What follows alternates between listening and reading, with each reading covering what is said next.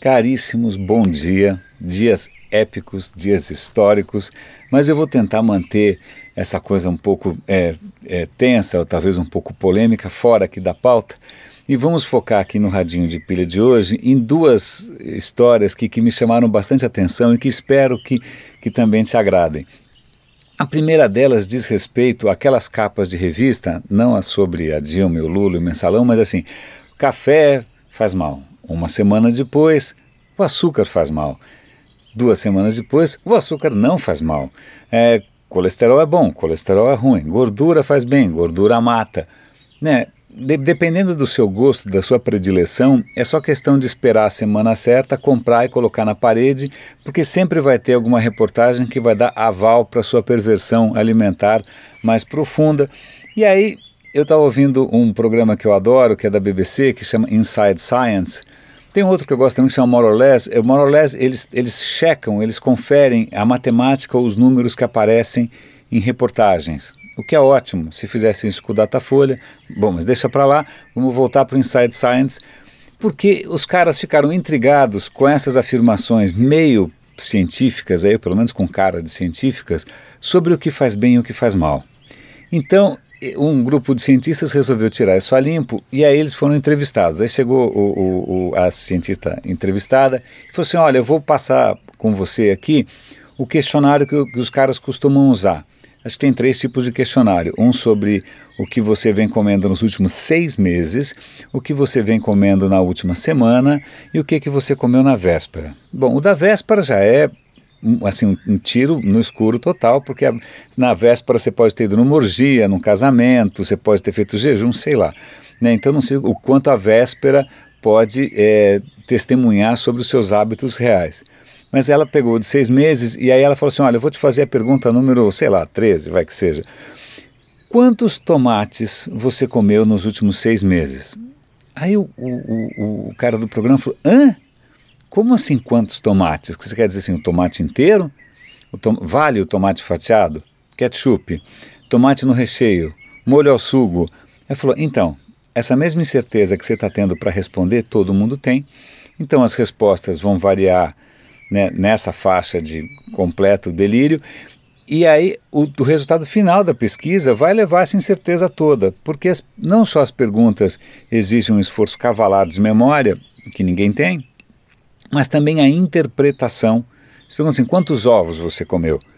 Bom, primeiro que você não lembraria nem se fosse ovo de Páscoa, mas é, é o ovo no molho, é na maionese, é cozido, é picado, é no recheio do, do calçone. Então, a primeira questão é essa. Aí, mas de qualquer maneira, eles pegaram essas, essa, esse mesmo questionário, submeteram a milhares de pessoas. Tá bom, pegaram isso, fizeram bonitinho como a ciência manda. E aí vem a parte que eu acho mais divertida, o, qual, é, qual seria a, a segunda etapa normalmente? Era perguntar para as mesmas pessoas, e aí, que doenças que você tem, que doenças que você teve, você teve algum piripaque, você teve um infarte, você está broxa, você, sei lá, essas coisas que você pode perguntar, ou não. Mas aí, meio de, de brincadeira, para mostrar a fragilidade da história, eles resolveram colocar outras perguntas do tipo, ah, qual é o seu time preferido, de que cor você gosta, é, você acredita em Deus, sim ou não? As perguntas mais disparatadas do planeta. Fizeram uma bateria de perguntas completamente insólitas. Qual é o nome da sua mãe? Né? Qual é a cor do seu, do seu, da sua primeira bicicleta? Sei lá, as perguntas malucas. Para quê? Para depois tentar ver alguma correlação. Porque é isso que você faz na prática, né? Você pega as doenças, tenta fazer uma correlação com os padrões alimentares. E aí os resultados são obviamente hilários, porque de repente aparece que, esse é o que eu mais gostei, que se você tira a gordura da carne, você certamente é ateu. Aí o entrevistador falou, mas o que, que tem uma coisa com a outra? Ele falou, não, não tem nada. Isso é para mostrar que, na verdade, não é, correlação pode ser enganosa, porque ela, ela pode até ser aparente, mas não quer dizer que tem alguma relação causal. Né? Vamos imaginar que nesse caso aí, é, as pessoas que de repente têm uma preocupação maior com saúde são pessoas que podem ter um nível educacional e nesse nível educacional, por acaso, né, as pessoas podem ter uma relação com a religião que é um pouco diferente. Bom, dá para você tentar traçar a origem da correlação, mas ela pode ser completamente aleatória. Eu vou passar para vocês, inclusive, o link de um site que faz correlações falsas. Ele pega assim duas, dois fatores completamente insanos, tipo a variação da pressão atmosférica na costa do Havaí, com o índice de BOP da série House of Cards.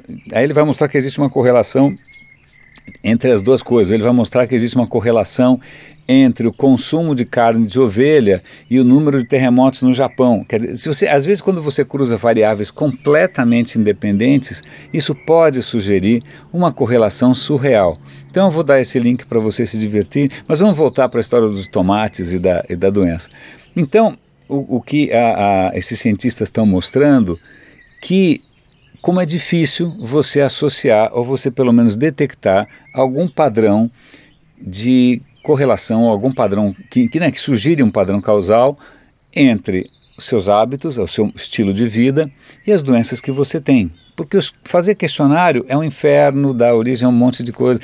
As correlações podem levar a conclusões falsas. Então, isso explica porque a cada semana você tem uma pesquisa para lá ou uma pesquisa para cá. Na verdade, elas, do ponto de vista de ciência, elas têm pés de barro. Né? Nem vou falar aqui na questão de lama. Agora eu tinha uma segunda pauta. Qual era a segunda pauta? Qual era a segunda pauta? Vamos ver se eu consigo lembrar. Nossa, deu um branco danado aqui. Do que, que era a segunda pauta? Não, não, não, não, não desanimem a segunda pauta. Ah, já sei, genial. Tá vendo? É, tem até a ver com o meu esquecimento. Que é sobre o quanto o seu cérebro inconsciente é assombroso. Então é um vídeo que, por favor, assista, porque é uma graça o vídeo. Ele mostra um garotinho de 7 anos que é o campeão mundial, aí aquelas coisas que só tem nos Estados Unidos. Né? O cara é o campeão mundial de, de fazer pirâmide com copos. Ele pega umas, uns copinhos e coloca em pirâmides. Ele consegue fazer isso numa velocidade tão assustadora, em 5 segundos. Ele faz e desfaz e faz e desfaz, tal. parece que você está vendo a coisa em fast forward.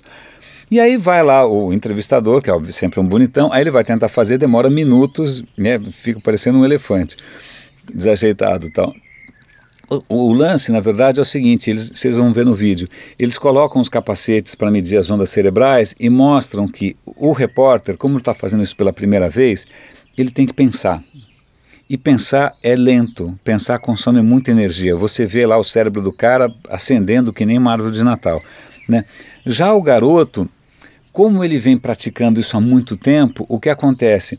Ele construiu no cérebro dele circuitos cerebrais que automatizam isso. Ele faz isso de maneira inconsciente, ele não precisa pensar. Aí o resultado disso e que é isso é muito mais rápido, consome muito menos energia e o moleque faz isso de olho fechado, porque a coisa automatizou. Na verdade, parece um pouco com o mundo dos computadores, em que você tem coisas que são feitas por software, né? Você faz um software para fazer alguma coisa. Funciona, mas é lento, porque ele vai, esse software vai ter que traduzir isso tudo para um processador, ou seja, para o hardware. O hardware vai executar tudo isso e vai mandar de volta. Então é um processo meio lento. Quando você tem máquinas especializadas, por exemplo, a placa gráfica do seu computador, a placa gráfica do seu computador já tem muitas coisas feitas em hardware. O chip já está feito para aquele tipo de operação. Então, é como se o nosso cérebro tivesse, como não, na verdade ele tem, a plasticidade de se re, refazer, de redesenhar os seus circuitos para transformar a questão do pensamento, que é software, em hardware, que é neurônios, que é, que é, hardware mesmo, que é muito mais eficiente. Isso mostra como a prática, por isso que músicos, atletas, né, os caras fazem aquilo naquele estado de flow, sem pensar porque na verdade é o teu subconsciente que é muito mais rápido, muito mais eficiente, é, é assim, dá um banho é, do que se você estivesse fazendo aquilo conscientemente pela primeira vez. Então temos aqui, de um lado, comidas que fazem mal ou não fazem bem, ou seja lá o que for, e do outro lado a gente tem essa história do poder fascinante do cérebro né, conseguir automatizar algumas coisas e colocar isso no que a gente chamaria de inconsciente. Espero que vocês tenham gostado. É, são dias épicos, dias, dias históricos. Grande abraço. René de Paula Júnior falando aqui no Radinho de Pilha e até amanhã.